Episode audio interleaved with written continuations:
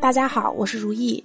经常有学员问我，老师，我该怎么样判断我的同事或者老板或者一个刚刚认识的比较有感觉的异性，他是一个怎么样的人呢？不能判断他们是怎么样的人的时候，我就不知道该用什么样的方式对他，就会担心自己说错话、办错事儿。那有这样疑问的学员呢，不在少数。不知道正在听节目的各位有没有这个问题？如果你也有，其实你的内心有很大的不安全感，对于未知的情况就会害怕做错。那其实需要跟大家纠正的一点就是，很多关系中做错事儿并没有那么重要。不过今天还是跟大家聊一聊古希腊的医生希波克底拉最早提出的四种气质类型，这个可以帮助大家在遇到人进行大致的分类，进而可以帮助大家理解他们。甚至能够帮助你找到和对方融洽相处的捷径，同时呢，也能通过气质类型理解自己是什么样的人。这四种气质类型分别是多血质、胆汁质、抑郁质和粘液质。大家可以对照一下自己属于哪种类型。如果你想知道自己是哪种类型的话，可以添加我的助理，告诉他你在人际交往甚至在恋爱中的问题是什么。为什么我会强调恋爱呢？因为当你在一段亲密关系中的时候，其实是处在自己的人格特质非常密集展露的阶段，而且这个也是最脆弱的阶段。如果能仔细分析自己的恋爱行为，其实也是可以对自己进行一个比较透彻的剖析的。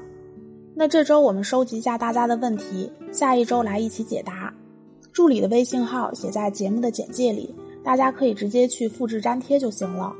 如果没有第一时间通过大家的好友申请，不要着急，助理露露会在看到之后第一时间回复各位。首先，第一种多血质，多血质的人属于活泼型的性格，爱说话、大嗓门，感染力非常强，爱热闹，但情绪比较善变。最大的问题就是情绪化。多血质的人非常需要别人满足他们的表现欲，所以如果你的朋友，或者是恋爱对象是多血质的类型，当他们在夸夸其谈的时候，你能当一个非常好的听众，对他们来说就是一件非常满足的事情了。尤其是多血质类型的男友是非常讨厌当众没面子的。当他们当着自己的哥们儿谈天吹地的时候，作为女朋友的你一定不要打断他，或者说他说的是什么虚假的呀、夸张的，这都会非常影响你们的感情。另外，多血质的人是比较容易情绪化的，所以也容易因为情绪化影响而缺乏行动力和耐力。那如果和多血质的人在一起呢？多鼓励他们，会让他们觉得自己非常棒，他们也就会愿意行动，并且会觉得你很好，更愿意和你在一起。那么，如果你是多血质的人，你要学会的是在一定程度上控制自己的表现欲，要学会关注到别人。但这并不意味着你在和别人交往的时候要压抑自己，而是意味着你要学会怎么样释放自己的这种活泼的性格，怎么样释放自己的表现欲，让别人更加的舒服。那这个其实就是偏心理学和行为的了。第二种，抑郁质，抑郁质这类的人比较话少，表情不多，动作也慢。抑郁质的人很敏感，所以不喜欢别人催他。另外。抑郁质的人特别的适合标准高但是不急的活，因为他们特别的注重质量和品质，追求完美。抑郁质的人更加的平稳随和，也比较缺乏安全感，会为了顺应别人而调整自己。最大的问题就是缺少热情。我们在咨询中会发现，哈，很多好先生啊、好好太太，心思很细腻，待人很周到，做事很认真，但是非常的不爱浪漫，也不热情。就那种吵架都吵不起来的类型，这就属于抑郁质的类型。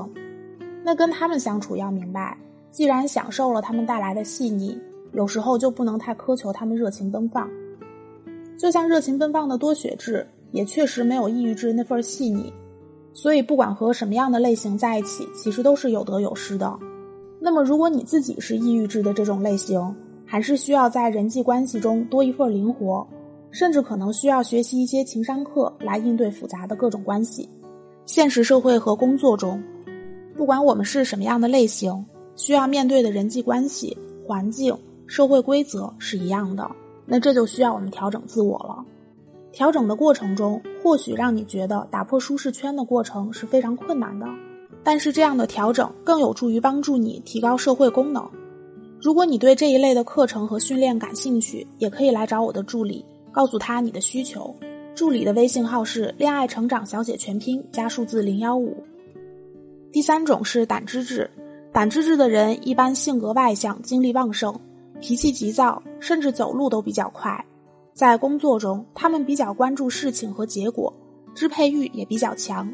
跟胆汁质的人打交道，最忌讳的就是婆婆妈妈，他们需要干脆直接。并且能完成好他们分配给你的任务，所以如果你有一个胆汁质类型的领导，当他给你任务的时候，最好能让他看到你立马去办的样子，而不是拖拖拉拉。但如果和胆汁质的人谈恋爱，可能就会感受到压力，因为他们享受的不是恋爱的过程，而是恋爱的结果，能不能结婚，适不适合结婚更重要，并且因为他们精力旺盛，可能对自己的要求就很高。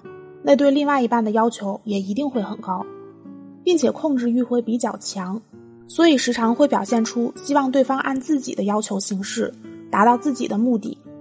但如果另一半刚好是性格比较随和的，就会倍感压力。如果我们自己是胆汁质的人，最需要注意的就是对他人的控制欲，因为很多时候我们能控制的只有自己。要尊重每个人都有自己的节奏。